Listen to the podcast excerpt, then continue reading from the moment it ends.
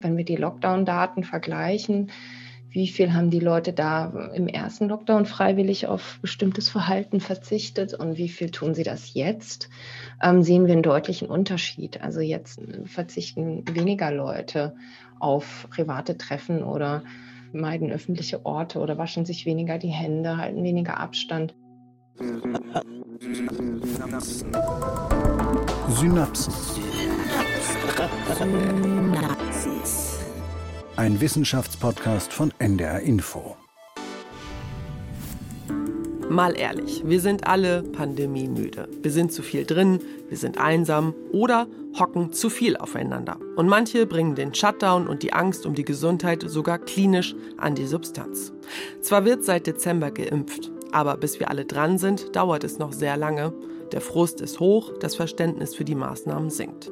Ausgerechnet jetzt, wo die Corona-Mutanten neue Unsicherheiten bringen.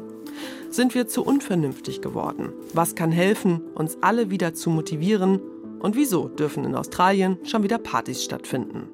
Darüber reden wir heute bei Synapsen. Ich bin Lucy Kluth. Schön, dass ihr dabei seid. Es geht also um Verhaltenspsychologie in Pandemiezeiten. Warum fällt es so schwer, sich an die Maßnahmen zu halten? Bei mir im Studio ist meine Kollegin Nele Rössler. Nele, hallo erstmal, schön, dass du da bist. Ja, hallo Lucy. Du beschäftigst dich ja schon seit Monaten mit der Pandemie. Du bist nämlich auch im Podcast-Team beim Coronavirus-Update dabei. Genau, also jetzt schon relativ lange. Und deshalb lese ich ziemlich viele Nachrichten zum Thema Corona und auch echt viele, also naja, was heißt echt viele Studien, aber so die wichtigsten Studien. Wie sieht's denn bei dir aus? Bist du auch pandemiemüde? Ich denke immer, es geht noch. Es liegt aber, glaube ich, auch daran, dass sich, also so die Arbeit zum Beispiel für den Podcast, also für das Coronavirus-Update, das hat sich auch geändert so im Laufe der Zeit. Also am Anfang ging es darum, überhaupt Informationen zu finden. Und jetzt ist es einfach eine Masse an, an Informationen, mhm. wo man mhm. so das Wichtigste rausfiltern muss. Also ich finde, auch in dieser Pandemie und in dieser Gleichförmigkeit verändern sich die Herausforderungen und das hilft mir irgendwie, glaube ich, ganz gut damit klarzukommen. Du beschäftigst dich ja eben mit Zahlen und die hast du heute auch mitgebracht. Wenn ich sage, wir sind pandemiemüde, dann stelle ich eine Behauptung auf. Stimmt das überhaupt? Kann man das belegen? Also es gibt Umfragen dazu. Einmal von Infratest DIMAP, die sagt, dass Anfang Februar 24 Prozent der Menschen gesagt haben, also in Deutschland, mhm. dass die Maßnahmen sogar nicht streng genug sind. Mhm. Andererseits finden aber auch fast 22 Prozent die Maßnahmen übertrieben. Und Infratest DIMAP, die befragen immer so 1000 Menschen. Es gibt noch eine Umfrage, die das eigentlich auch so unterstützt. Die, da sagen 27 Prozent der Menschen, dass die Maßnahmen übertrieben sind. Mhm. Das ist die Cosmo-Umfrage. Die kommt von der Universität Erfurt und dem Robert Koch Institut. Und die machen wirklich seit Beginn der Pandemie im Zwei-Wochen-Rhythmus immer Umfragen. Mhm. Einmal generell, wie es den Menschen in Deutschland gerade geht, aber dann eben auch zu Themen, die gerade aktuell in der Pandemie wichtig sind, zum Beispiel Impfbereitschaft. Und die befragen auch immer 1000 Menschen deutschlandweit. Also man kann sagen, bei beiden Umfragen kommt heraus, dass ein Viertel der Menschen in Deutschland die Maßnahmen zu streng finden. Im Vergleich zum Jahresanfang kann man da auch sagen, die Maßnahmenkritiker, die haben ein bisschen Zulauf bekommen, also das sind jetzt ein paar mehr. Und der Ärger über die Maßnahmen hat auch zugenommen. Und das vor allem bei Menschen, die sich besonders belastet fühlen, also zum Beispiel Eltern, die gerade versuchen müssen, irgendwie Job und Homeschooling unter einen Hut zu bekommen. Auch Menschen, die Angst um ihren Arbeitsplatz haben. Wobei man da sagen muss, generell ist die Sorge um den Arbeitsplatz im Moment in Deutschland eher gering bis mittel, also bei den Umfragen. Aber die Sorge um die Gesundheit, die ist also Gesundheit heißt in dem Sinne eben selbst erkranken, aber auch andere mhm. anzustecken, die ist ein bisschen höher. Mhm. Aber ist das dann nicht ein Widerspruch, den wir gerade erleben, weil wir haben Angst um die Gesundheit und trotzdem halten wir uns weniger an die Maßnahmen? Ja, man kann natürlich einmal sagen, es ist ja nicht nur so, dass den Menschen die Gesundheit wichtig ist, sondern viele Menschen sorgen sich auch einfach gerade um die Gesellschaft, mhm. viele auch um das Wirtschaftssystem. Das zeigen die Umfragen auch. Also Wirtschaftssystem, das muss nicht heißen, ich habe Angst um meinen Job, sondern eben darum, dass um mich herum irgendwie alles ja, zusammenbricht. Klingt immer so nach Horrorszenario, mhm, aber ja. nicht mehr so läuft, ja. wie man sich das wünscht. Was man aber da auch noch sagen muss, ist, die Maßnahmenbefürworter, die sorgen sich eher um ihre Gesundheit. Also mhm. das heißt, die Menschen, die sagen, wir brauchen mehr Maßnahmen, die haben eben auch mehr Angst, sich anzustecken oder andere anzustecken. Die haben aber auf der anderen Seite weniger finanzielle Sorgen im Gegensatz zu Maßnahmenkritikern. Also eher so ein bisschen privilegierter. Finanziell gesehen, mhm. ja. ja. Was wichtig ist, das sagt auch die Studienleiterin, die diese Studie immer macht, also diese Kosmos-Studie, dass bei beiden Gruppen eben das Vertrauen in die Regierung sinkt. Also im April 2020 haben noch 58 Prozent der Deutschen der Regierung vertraut. Und jetzt sind es nur noch 44 Prozent der Befragten. Also jetzt heißt Anfang Februar, da ist diese Umfrage gemacht worden. Das ist ein ganz schöner, zumindest ein kleiner Absturz, kann man glaube ich schon so sagen. Das heißt, Menschen, die eigentlich die Maßnahmen unterstützen, fragen sich, ob das alles so richtig ist, was die Regierung macht. Also wo kommt dieses Misstrauen denn her? Es liegt zum einen an der nicht einheitlichen Kommunikation in Deutschland. Mhm. Und es liegt auch an teilweise nicht nachvollziehbaren Maßnahmen. Also ich habe mal ein Beispiel mitgebracht aus der Zeit. Da hat die Autorin über eine Freundin geschrieben. Die Freundin ist Lehrerin und die hat ein Kita-Kind zu Hause. Mhm. Dieses Kita-Kind war eben wieder im Kindergarten. Dann war die Erzieherin positiv das Kita-Kind, also das ist vier Jahre alt, das sollte dann zu Hause in Quarantäne und das mhm. Gesundheitsamt wollte einmal, dass dieses vierjährige Kind von der Familie abgeschottet wird. Okay, wie soll das gehen ja. mit einem kleinen Kind? Also ich habe keine Kinder, aber selbst ich kann sagen, ein vierjähriges Kind komplett alleine isolieren, schwierig. Und die Mutter ist Lehrerin und die sollte dann wieder an ihrer Schule weiter unterrichten. Und das sind Sachen, sowas hilft halt nicht, dass Menschen der Regierung eher das vertrauen. Nicht, ja, genau, nicht vertrauensfördernd.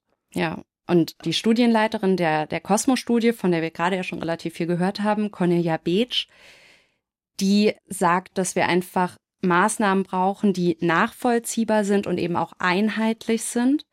Und Cornelia Beetsch, die hat auch schon Erfahrung da drin gesammelt, Politik so zu beraten, dass sie durch Daten besser agieren kann. Mit der WHO zum Beispiel habe ich viel zusammengearbeitet und habe dann diese ganzen Probleme, die ich dann gesehen habe, ich war da in so einem Beratungsgremium für diese Impfstrategien, habe gesehen, dass ich, wenn ich das durch die psychologische Brille angucke, dass ich mit den psychologischen Methoden, auch Forschungsmethoden, Antworten generieren kann und Wissen generieren kann, was da gebraucht wird. Beetsch möchte eben jetzt mit Daten ihre Erfahrungen unterfüttern, also Daten aus der jetzigen Pandemie. Und dafür findet sie Kommunikation ganz, ganz wichtig. Also sie sagt, Kommunikation ist der Schlüssel. Mhm. Und da sagt sie dann eben nochmal, die Politik muss wirklich zuhören. Was sind die Bedürfnisse der Bürger im Moment und der Bürgerinnen? Sie muss einfach und einheitlich kommunizieren und eben nicht dieses 16 Bundesländer, 16 verschiedene Regeln. Und da habe ich jetzt nochmal ein Beispiel mitgebracht aus Hamburg. Mhm aus der Ecke, wo ich weiß, dass du da ungefähr wohnst. Bin ich gespannt. Ja. ich kann mir schon was denken, aber ja, erzähl mal.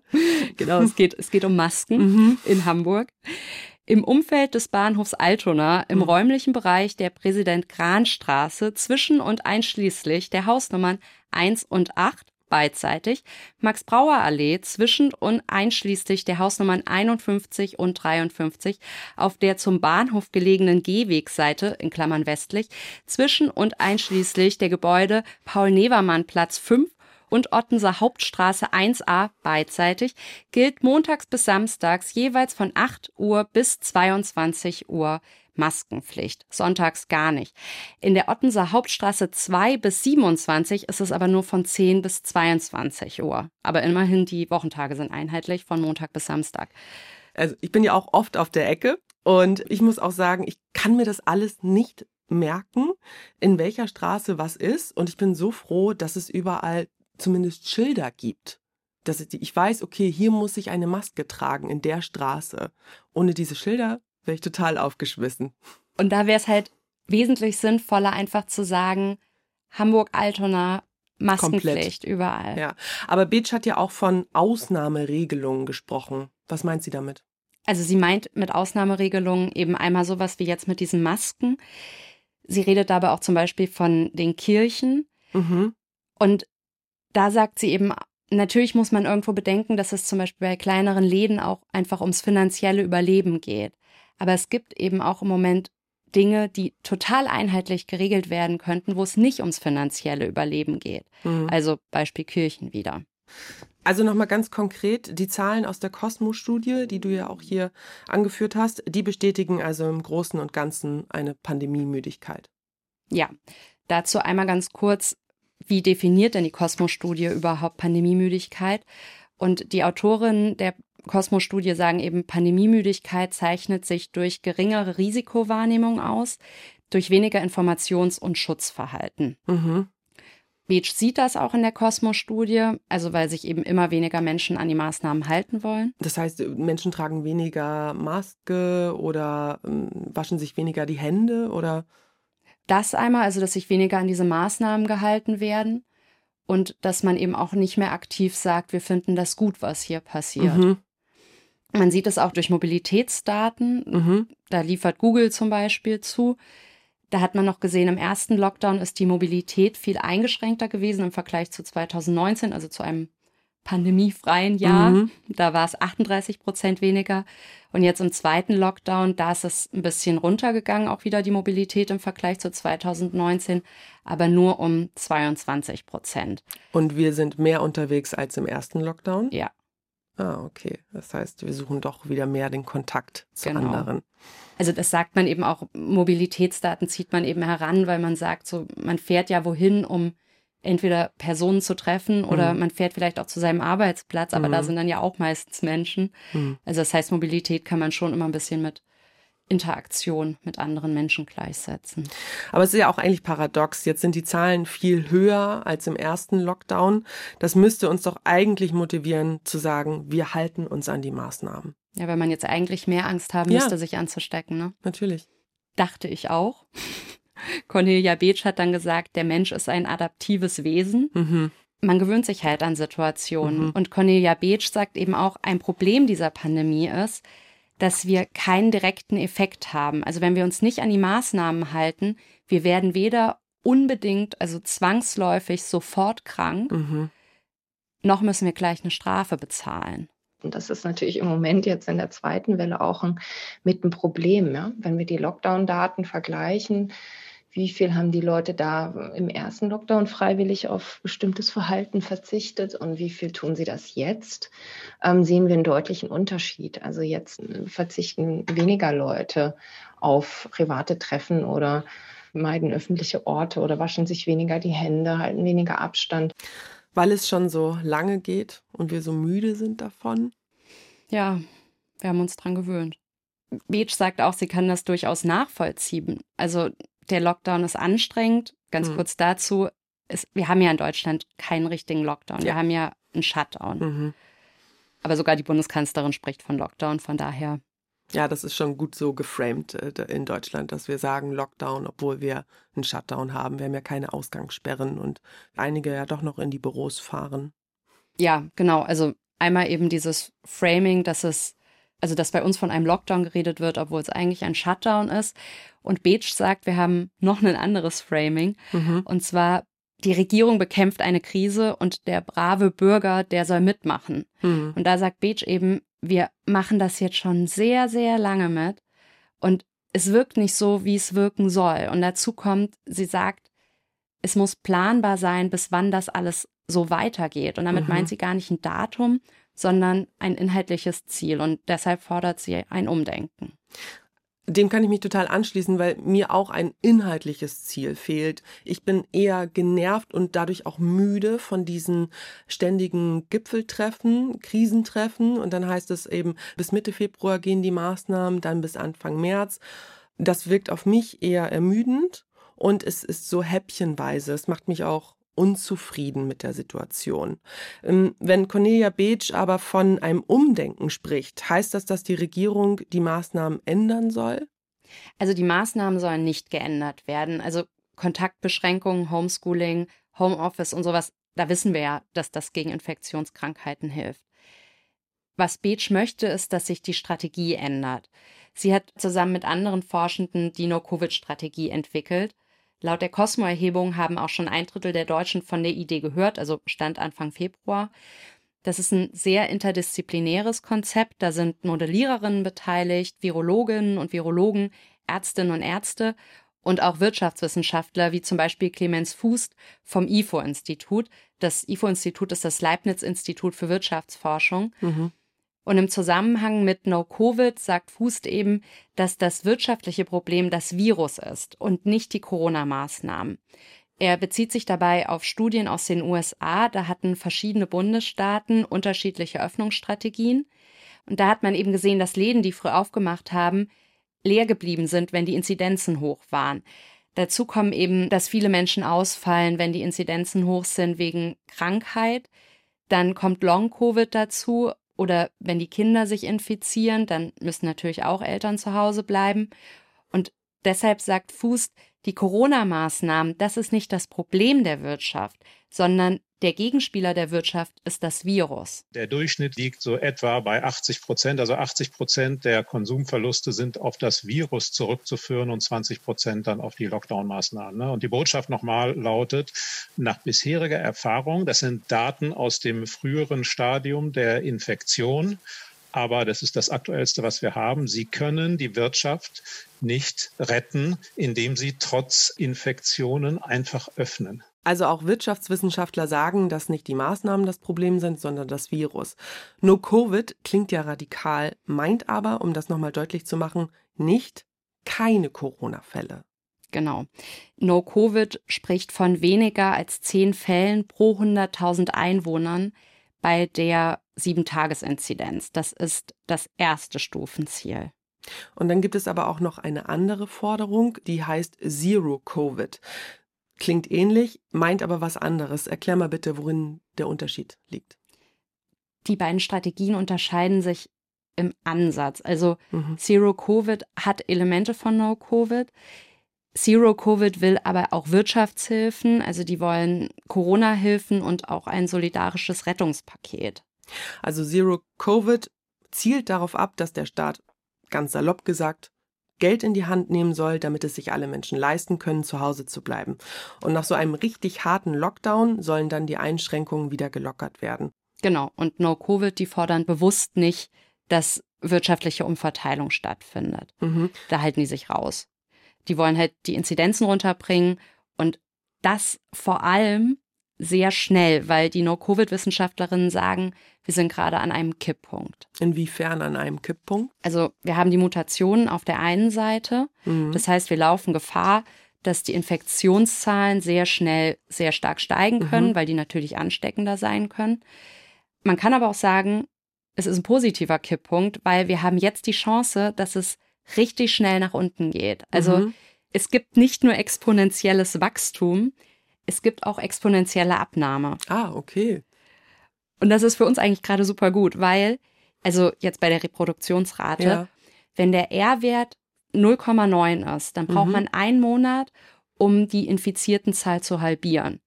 Wenn der R-Wert 0,7 ist, dann brauchst du nur eine Woche. Das heißt, das kann ganz, ganz schnell gehen. Das macht ja erstmal richtig Hoffnung. Aber nur Covid will ja den Inzidenzwert unter 10 drücken. Das ist ja nochmal deutlich härter für die Bevölkerung.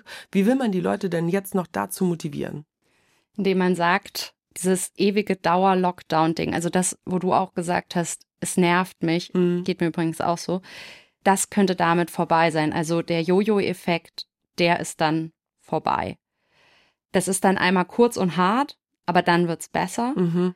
Und es gibt natürlich auch Vorteile von geringeren Infektionszahlen, die man nicht von der Hand weisen sollte. Also weniger Menschen werden krank, das heißt weniger Menschen sterben, es heißt es gibt weniger Long-Covid und es macht die Pandemieorganisation einfach um einiges leichter. Dirk Brockmann, das ist ein Modellierer vom Robert Koch Institut, der sagt, dass man das wirklich nicht unterschätzen sollte. Es kommt dann nicht nur auf den Unterschied der Fallzahlen an, sondern die Dynamik wird eine andere es passieren andere Dinge, zum Beispiel, dass die Kontaktrückverfolgung kann besser funktionieren.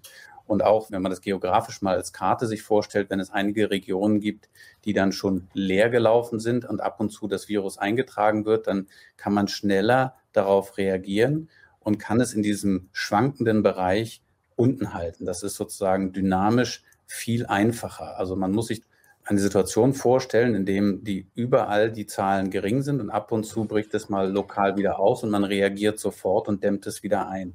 Das funktioniert dynamisch viel, viel effektiver. Zehn, da sagt man ja, das ist eine Zahl, die für die Gesundheitsämter gut machbar ist bei der Nachverfolgung. Mhm. Der Plan von No-Covid ist, dass das stufenmäßig stattfindet. Also während dem Runterbringen der Inzidenzen von 10 auf 0 können zum Beispiel die Schulen wieder aufmachen. Mhm. Und der Unterschied von No-Covid zu der momentanen Herangehensweise ist eben der Ansatz der Strategie. Also im Moment haben wir die Strategie Mitigation. Mhm. Das heißt, übersetzt, und ich finde, das sagt sehr viel, Folgenminderungsstrategie. Also ist natürlich schön, wenn man mhm. keine Fälle mehr hat, aber uns geht es jetzt erstmal darum, die Auswirkungen der Pandemie zu begrenzen. Mhm. Also wir wollen das in einem Bereich haben, in dem das nicht außer Kontrolle gerät, in dem die gesundheitlichen Auswirkungen irgendwie händelbar sind, die Infektionen händelbar sind und auch nicht allzu viele Spätfolgen da sind. Also wir wollen nicht, dass die Intensivstationen irgendwie ja. völlig überlastet ja. sind. Und No-Covid, das ist eben eine Unterdrückungsstrategie. Also die wollen mhm. gar nicht, dass die Pandemie erst anfängt zu laufen. Also auf so einem ganz niedrigen Level. Ja, so also zwei, drei Fälle sozusagen genau, am Tag. So. Ja? Also eben dieses Schließen alles bis Inzidenz von unter zehn. Mhm. Und dabei eben den Lockdown nicht an einem Datum festmachen, sondern eben an der Inzidenz. Man kann aber gar nicht berechnen, wie hoch die Infektionszahlen an einem bestimmten Tag sind, oder? Nein. Das kann man eigentlich so nicht. Und das hat mehrere Gründe. Also zum einen ist es bei uns jetzt so, wir wissen nicht alles über das Coronavirus. Mhm. Also es sind einfach immer noch Parameter da, die nicht zu 100 Prozent belegt sind. Mhm. Wir wissen zum Beispiel nicht, gibt es natürliche Superspreader. Dazu kommt, wir haben jetzt neue Mutationen, die haben nochmal andere Parameter. Und dann gibt es eine Berechnung von zwei Modellierern aus Dänemark, die zeigt ein weiteres Problem von Prognosen, die terminbezogen gemacht werden. Und mhm. zwar sagen die, dass die Inzidenzen oft zu niedrig berechnet werden, wenn man so Prognosen macht, die eben auf einen gewissen, ja, auf ein gewisses Datum hingerechnet sind oder wo sich Entscheidungsträger nur ein gewisses Datum angucken. Mhm. Dazu muss man sagen, darunter leidet die Bevölkerung dann wieder, weil dann wird uns gesagt, der Lockdown ist also jetzt zum Beispiel bis zum 19. Januar und dann gucken wir weiter. Und im Endeffekt wird der Lockdown dann wieder verlängert, weil man eben auf dieses Datum geguckt hat, also 19. Januar. Und man dachte dann, die Zahlen sind viel niedriger, als sie eigentlich waren. Das heißt, verlässliche Prognosen sind einfach gut für die Bevölkerung. Und das Problem von diesen datenbezogenen Prognosen, das haben die zwei dänischen Wissenschaftler an einem imaginären Szenario dargestellt. Mhm. Also Lucy. Und das hast du mir mitgebracht. Genau. Ja. Sehr gern. Also die belegen, dass das keinen Sinn macht, sich an ein bestimmtes Datum zu halten äh, für den Lockdown. Genau, man könnte sagen, sie stellen dar, was passieren kann, wenn man sich nur auf ein bestimmtes Datum fokussiert. Okay. Also Lucy, stell dir vor, es gibt ein Virus und ja. das hat sich weltweit ausgebreitet. Okay, es ist eine Geschichte, ja? Sie haben sich eine Geschichte ja, so ein angelegt? bisschen. Okay. Ja. Es sind alle Parameter bekannt. Also mhm. das ist jetzt schon mal ein Unterschied zu unserer Situation. Also das heißt, du weißt die Übertragungswege, du weißt, wie hoch die Viruslast sein muss, damit mhm. jemand angesteckt wird. Du kennst die Risikogruppen. Mhm. Und dann gibt es den imaginären Inselstaat Transmitaka. Mhm. Der hat das ganz clever gemacht in der Pandemie. Der hat sich nämlich komplett abgeschottet. Das von Anfang an. Von Anfang an. Das Virus ist nicht im Land. Ja. Jetzt hat die Regierung aber beschlossen, sie möchten doch die Grenzen öffnen. Mhm. Sie wissen nicht, zu welchem Zeitpunkt das Virus in das Land kommt. Und deshalb beauftragen sie eben Epidemiologinnen zu berechnen, wie hoch die Infektionszahlen je nach Eintrittszeitpunkt des Virus sein kann. Mhm. Und die Forscherinnen prognostizieren so 2.000 bis 3.000 Infektionen. Dann öffnet der Inselstaat Transmitaka die Grenzen und sie haben aber 4000 Infizierte. Also mehr als ausgerechnet oder vorausgesagt. Genau. Das heißt, die Forschenden haben die Zahlen völlig unterschätzt. Mhm. Naja, was heißt völlig unterschätzt? Aber sie haben sie unterschätzt. Obwohl sie ja alle Parameter kannten. Sie kannten nur nicht den Eintrittszeitpunkt. Aber warum ist denn der Tag so wichtig, an dem das Virus ins Land kommt? der Tag als solcher ist erstmal gar nicht so wichtig. Mhm. Aber wichtig ist eben zu wissen, wie lange das Virus schon da ist. Also jetzt zum Beispiel bei dem Coronavirus, da ist es ja so, es kann von jemandem übertragen werden, der asymptomatisch ist, Und ohne Datum weiß man nicht, ob man am Anfang eines Ausbruchs ist mhm. oder in der Mitte eines Ausbruchs. Das heißt, man weiß also nicht, in welcher Phase der Ausbreitung man ist, weil man nicht weiß, wann das Virus ins Land gekommen ist und wie viele es schon angesteckt hat. Genau. Und dadurch weißt du eben nicht, wie stark das Virus in der Bevölkerung mittlerweile verbreitet ist. Und wo liegt der Fehler dabei? Also der Fehler liegt im Ansatz. Epidemiologen berechnen mehrere Kurven mit unterschiedlichen Startpunkten mhm. und dadurch mit unterschiedlichen Zeitpunkten für die Höchstzahl an Infizierten. Also das sieht dann ja immer so, also diese Kurven wie Berge dann. Mhm. Und aus den Kurven wird der Zentralwert oder der mittlere Wert berechnet. Also ja. Zentralwert, mittlerer Wert, das ist der Wert in der Mitte bei einer geordneten Datenreihe. Und das bedeutet, mindestens 50 Prozent der Daten sind kleiner als der mittlere mhm. Wert oder gleich dem mittleren Wert. Und 50 höher. Genau, oder ja. gleich dem mittleren Wert. Ja. Das hat einen Vorteil, der in unserem Fall jetzt ein Nachteil ist, und zwar ist dieser Wert dadurch relativ unempfindlich für Extreme. Mhm. Das macht ja auch oft Sinn, weil man ja meistens eigentlich nur auf eher wahrscheinliche Szenarien gucken will. Es geht ja um einen Mittelwert. So. Und da ist es natürlich klar, dass das so berechnet wird, dass nicht jetzt alle Extreme drin sind. Genau. Also nicht der Durchschnittswert, ja. sondern es ist mhm. der mittlere Wert. Und in einer Pandemie muss man ja einfach oft wissen, was ist denn das Allerschlimmste, was passieren kann, weil wenn das eintritt, also dieses Worst-Case-Szenario und man hat dann doch nicht genug Intensivbetten, mhm. das ist dann einfach schlimm. Das klingt jetzt super theoretisch. Hast du noch ein Beispiel, woran du das erklären kannst? Ich spiele jetzt mal das Transmitaka-Spiel, mhm, okay. um es zu verdeutlichen. Ja. Eine Person, die ein Virus in sich trägt, aber asymptomatisch ist und mhm. dieses Virus kann asymptomatisch verbreitet werden. Ich nenne die Person jetzt Lisa. Die kommt mit dem Flugzeug auf Transmitaka an Sie fährt am gleichen Tag während der Rush Hour direkt in ein Café, also direkt vom Flughafen. Während der Rush Hour ist sie in der U-Bahn, das heißt, da trifft sie viele Leute, ja. steckt viele Menschen an. Kein Abstand, keine Maske, kein gar nichts. Genau. Ja. Danach geht sie in ein Café, trifft da auch noch Freundinnen, die umarmt sie. Abends geht Lisa noch in eine Chorprobe und danach auf eine Geburtstagsparty. Und fünf Tage später sind vier Menschen infiziert durch sie also sie haben das Virus. Mhm. Am sechsten Tag sind acht mehr Menschen infiziert, dann 15, dann 17. Mhm. Irgendwann gehen die infizierten Zahlen wieder runter. Mhm. Aber bei einer Kurve, die den mittleren Wert der Epidemie zeigt, werden die Tage mit den 15 Neuinfizierten und den 17 Neuinfizierten möglicherweise rausgerechnet. Weil es zu extrem ist, weil es zu sehr abweicht. Genau, ja.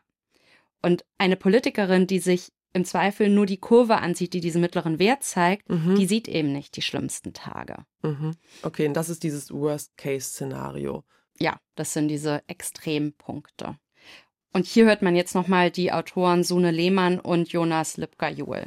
Now, the way that these curves are usually generated is that you look at each day at a time, you throw out the most unlikely curves, and that leaves us with a median curve and the range most likely outcomes.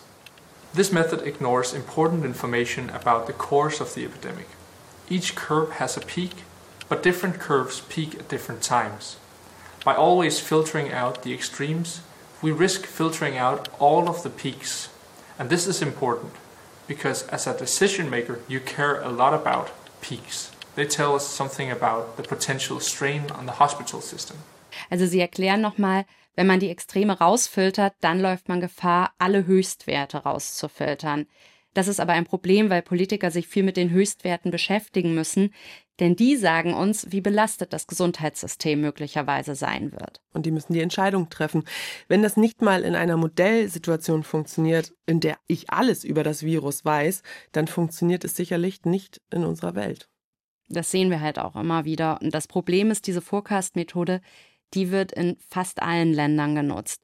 Spannend finde ich, dass Victoria, also der australische Bundesstaat, die haben zwar, bevor die in den Lockdown gegangen sind, auch erst eine Modellierung gemacht, mhm. aber diese Modellierung hat sich nicht auf Tage konzentriert, also nicht auf ein fixes Datum, sondern da waren eben die Inzidenzen tonangebend. Was gibt es dann für Alternativen, die uns ein bisschen Sicherheit geben, nach der wir ja auch alle suchen? Was sagen die dänischen Forscher dazu? Also man kann schon sagen oder man muss sagen, Prognosen sind wichtig. Mhm. Es gibt aber eben Unsicherheiten bei Parametern, also jetzt gerade momentan mit den Mutationen. Die Studie aus Dänemark, die zeigt, wenn nur auf ein bestimmtes Datum geguckt wird, dann ist es eben problematisch, weil das Worst-Case-Szenario oft nicht gut sichtbar ist. Also mit dem nicht an einem bestimmten Termin festhalten, das passt ja dann auch zu den Forderungen der No-Covid-Wissenschaftlerin.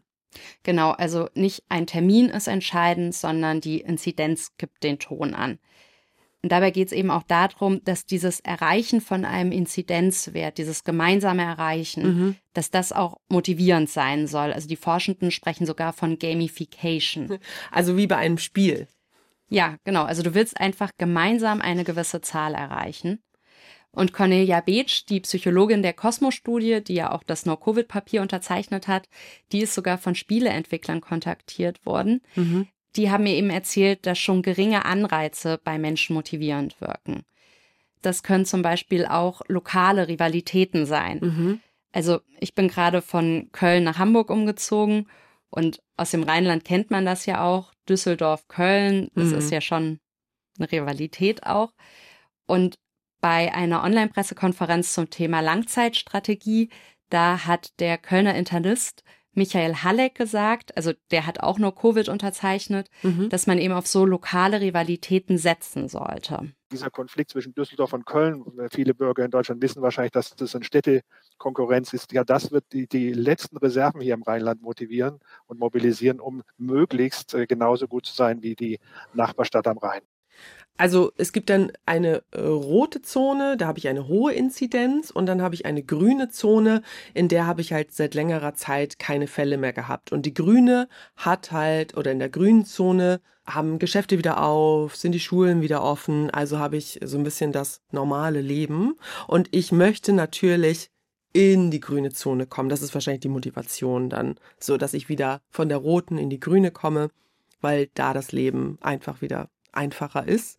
Aber wie soll denn sichergestellt werden, dass Menschen nicht von einer roten in eine grüne Zone fahren, weißt du, von einem Landkreis in den mhm. nächsten oder von Düsseldorf nach äh, Köln fahren, weil es dort besser ist. Vorsichtig, wie man das sagt. Oder andersrum von Köln nach Düsseldorf. Genau. Also die Idee ist, dass es da lokale Mobilitätskontrollen gibt.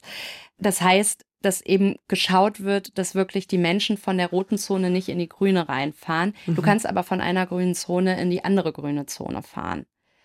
Und damit Menschen sich eben an Regeln halten, ist es wichtig, dass sie wissen, es gibt eine relativ hohe Chance, dass sie erwischt werden. Also das heißt, wenn man da bei diesen Mobilitätskontrollen ein Strafgeld einführen würde, also wenn Menschen eben von der roten in die grüne Zone fahren, dann sollte das eine gewisse Höhe haben, aber mhm. die Summe sollte auch nicht zu hoch sein.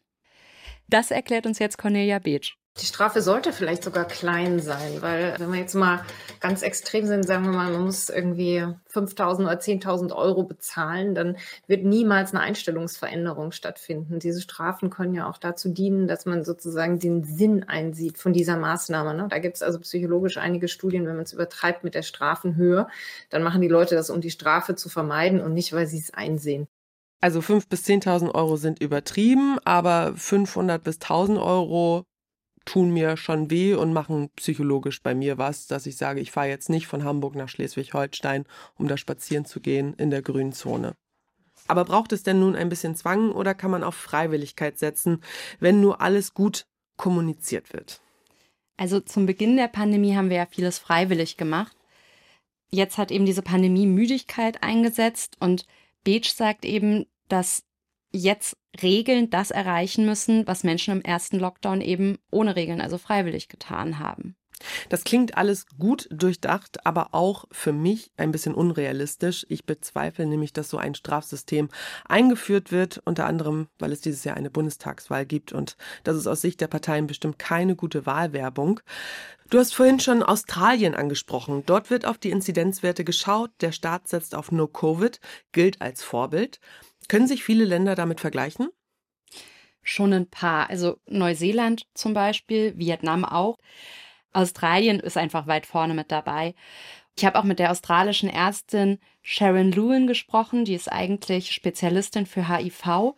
Sie berät jetzt aber im Moment in der Pandemie Politikerinnen in Australien zu Covid. Sie wohnt in Melbourne und ich habe Mitte Februar mit ihr gesprochen. Am Abend vorher war sie übrigens bei einer Party. Last night I was on a panel on a TV program. It's quite a famous program in Australia. It's called Q&A and it always has a live studio audience that asks questions and then they have a panelists of a mix of backgrounds. It's a very famous program. I think they have something like 5 million viewers. It's very popular in Australia. And so I did that program exactly a year ago, maybe 11 months ago, just before the first lockdown. And there was no one in the studio. I did it on my own, I did it remotely. And then last night was the first time they had a studio audience for 12 months. And there was 100 people there. And afterwards, there was a party with all of the guests and the producing staff. And that felt like normal life, you know. Eine Fernsehsendung mit Publikum. Das klingt so weit weg. Sie war am Vorabend von unserem Gespräch, also Luin, die Ärztin bei einer australischen Talkshow im Fernsehen. Und vergangenes Jahr hat sie das gleiche Programm schon mal gemacht. Das war kurz vorm ersten Lockdown. Da war niemand im Studio und alles lief remote. Mhm. Diesmal waren halt 100 Menschen im Publikum zum ersten Mal seit zwölf Monaten und später war eine Party mit den Gästen und dem Team. Das hat sich für Luin angefühlt wie normales Leben. Man muss jetzt dazu sagen, bis zum Vortag von unserem Zoom-Gespräch war Australien fast Corona-frei, deshalb mhm. konnten sie das auch machen mit der Party. Die hatten nur kleinere Ausbrüche, also mit höchstens 100 Infizierten. Das war über Weihnachten. Das klingt total gut, aber ähm, um das zu verstehen, wie lang war Melbourne denn im Lockdown vorher? Also Melbourne war in einem richtig harten Lockdown, also wirklich mit Ausgangssperre mhm. für 111 Tage. Das hat angefangen im Juli mhm. vergangenen Jahres. Der Lockdown wurde gemacht wegen der zweiten Welle in Australien und dann ging der Lockdown eben bis in unseren Herbst hinein. Und nach dem TV-Auftritt von Luen, da gab es dann Meldungen, dass eben wieder ein Corona-Ausbruch in Melbourne stattgefunden hat. Als ich mit ihr gesprochen habe, war klar, dass zwölf Personen infiziert sind. Und dann gab es ab Mitternacht eben wieder einen Lockdown, also auch wieder einen richtigen harten Lockdown mit Ausgangssperre, aber nur für fünf Tage. Und Luen hat mir erklärt, was der Grund für diesen Lockdown ist. Yes, well, see, the rationale for these short lockdowns is different to what you're familiar with a lockdown to flatten the curve, right, and stop people going to hospital. Yeah. This is to stop an outbreak before it spreads. So we have 12 people. They may have infected many others. And by putting everyone at home, you reduce the risk of anyone that's been exposed infecting someone else. At the same time, the government is doing extensive testing, about 20 to 30,000 tests a day in a city of 6 million, and has already put about 600 people in quarantine. So anyone that is a contact of a positive case or a contact of a contact is placed in quarantine, quite strict at home, but quite strict quarantine. So it's around preventing an outbreak as opposed to flattening the curve. It's a little different. And that's why it's short because over the next five days, we will learn if there are many people infected or if the outbreak has been limited and therefore whether it's safe to return to normal life. And that's really the rationale for these short, sharp lockdowns. Die Begründung für den Lockdown in Australien ist eine andere als bei uns in Deutschland. Die Australier wollen nicht die Kurve runterbringen, wie mhm. wir das ja möchten, mhm. sondern die möchten den Ausbruch stoppen, bevor sich die Infektion ausbreitet. Dazu kommt, die australische Regierung testet richtig viel. Es gibt 20.000 bis 30.000 Tests für 6 Millionen Menschen und jeder kommt in Quarantäne, der Kontakt hatte zu mhm. einem Infizierten oder der Kontakt hatte mit jemandem, der Kontakt hatte. Und dieser kurze, harte Lockdown soll wirklich einen Ausbruch verhindern. Und das machen die Menschen mit warum werden dort diese harten Regeln denn akzeptiert? Also es hat auf jeden Fall funktioniert. Fünf Tage, das ist kurz, wenn man mhm. sich das mal so überlegt, das ist ein sehr langes Wochenende. Luen sagt auch, das finden nicht alle toll und es haben auch viele Angst um die Wirtschaft. Generell wurde aber zusammengehalten und wird da eben auch zusammengehalten. Und sie sagt, bei ihnen hat eine Sache richtig gut funktioniert, nämlich die Kommunikation. Particularly in Melbourne, which has had the longest lockdown period, our premier, this sort of, I don't know, governor, did a press conference every single day for 111 days. So every single day he spoke to the press, and everyone turned on their radios, their televisions, their computers to listen to his press conference at 11 a.m. every day for 111 days. And I think that's really good leadership. Whether it was good news or bad news, he was out there every single day explaining why he had chosen the path that his government had chosen. That was very effective. Vor allem in Melbourne, wo der längste Lockdown in Australien war, da hat der Ministerpräsident von Victoria jeden Tag eine Pressekonferenz gemacht. Mhm. Das war jeden Tag um 11 Uhr und das hat er 111 Tage lang gemacht. Er hat jeden Tag zur Presse gesprochen und dann hat man ihm sein Radio angeschaltet oder den Fernseher oder den Computer, um sich das anzuhören. Und Lewin denkt, das ist einfach super Führungsstärke. Der Premierminister hat das gemacht und er hat kommuniziert, egal ob er jetzt gute oder schlechte Nachrichten hatte, und hat erklärt, warum die Regierung diesen oder jenen Weg gewählt hat.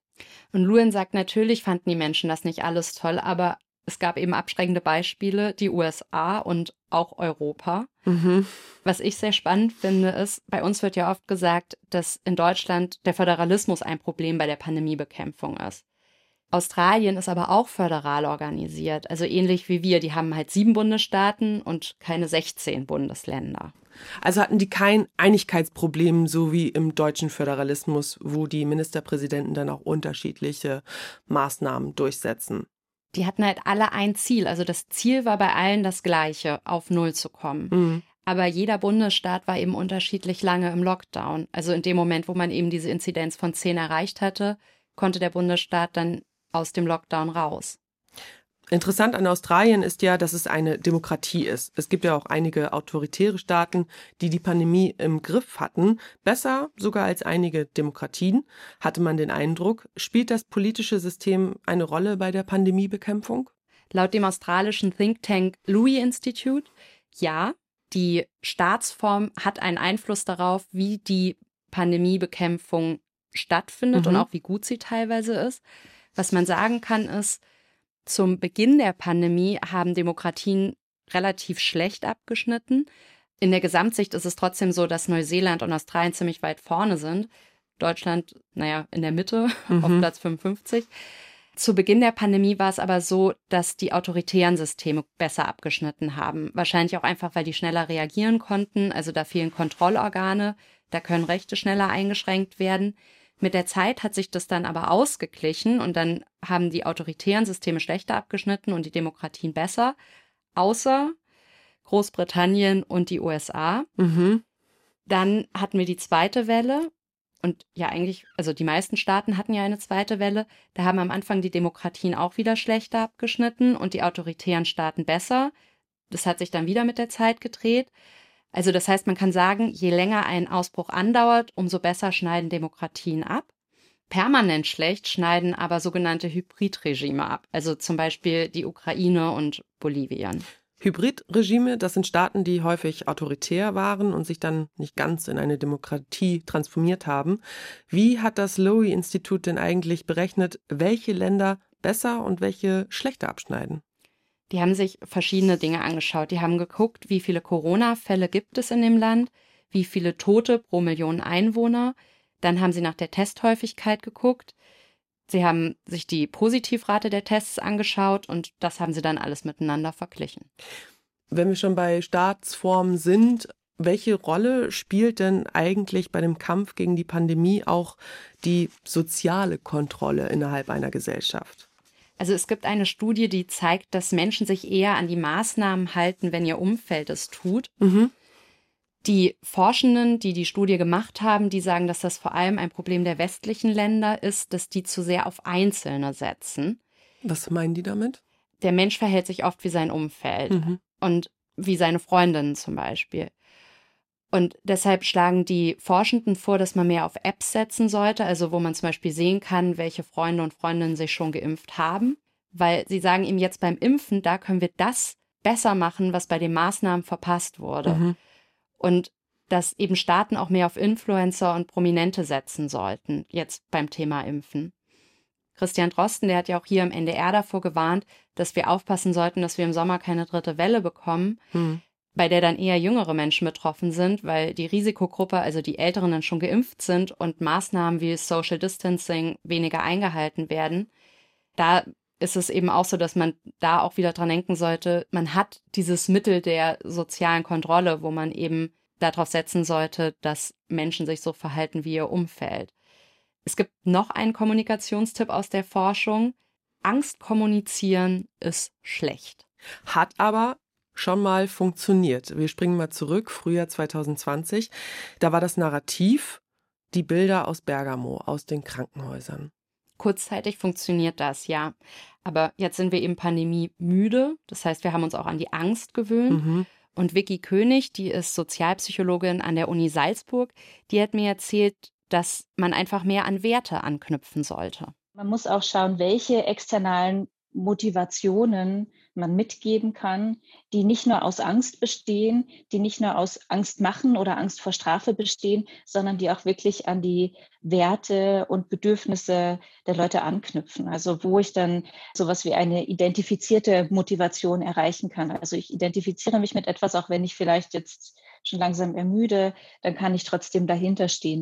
Und dazu passt Sune Lehmann, also von dem haben wir ganz am Anfang schon bei dem Transmutaka-Beispiel gehört. Ein Forscher aus Dänemark. Genau. Mhm. Der hat auch eine Studie gemacht und da geht es um den Kurvenverlauf. Und bei dieser Studie hat sich gezeigt, wenn man im Moment Kurven zeigt, mhm. wo man sieht, dass diese Pandemie auch wieder ein Ende hat. Also das heißt, die Zahlen gehen hoch, aber mhm. die Zahlen gehen auch wieder runter. Dass das Menschen eher mit Hoffnung verbinden und dass man dann eben gewisse Sachen besser versteht. Also zum Beispiel, dass man im Moment schon auf die Gesundheitsbehörden hören sollte und auch, dass man sich impfen sollte, um diese Pandemie zu beenden. Und diese Umfrage, die haben die Forschenden auch in mehreren Ländern gemacht und die Studie hat diesen wunderschönen Namen Communicate Hope to Motivate Action Against Highly Infectious SARS-CoV-2 Variants. Also hoffnungsvolle Studie. Genau. Nele, ganz zum Abschluss nochmal eine persönliche Frage. Was hilft dir denn gegen Pandemiemüdigkeit? Die Situation realistisch einschätzen, denke ich. Das heißt, für dich? Das heißt, dass ich im Moment zum Beispiel keine Pläne für März mache, weil ich nicht glaube, dass bis dahin dann alles schon wieder einfach so geht, sondern ich plane jetzt halt irgendwie erstmal immer so die nächsten Tage und gucke dann, was passiert. Das ist ja schon fast das Prinzip der Achtsamkeit, in, im Hier und Jetzt zu leben. Danke, Nele, dass du bei mir im Studio warst. Und auch in zwei Wochen gibt es wieder eine Folge von Synapsen, wie immer am Freitag in der ARD Audiothek und auf ndr.de slash Synapsen. Wir freuen uns, wenn ihr uns abonniert und schickt uns gerne Fragen, Anregungen, Kritik, Lob per E-Mail an synapsen.ndr.de. Schön, dass ihr dabei wart. Ich bin Lucy Kluth. Bis bald. Synapsen ein Wissenschaftspodcast von NDR Info.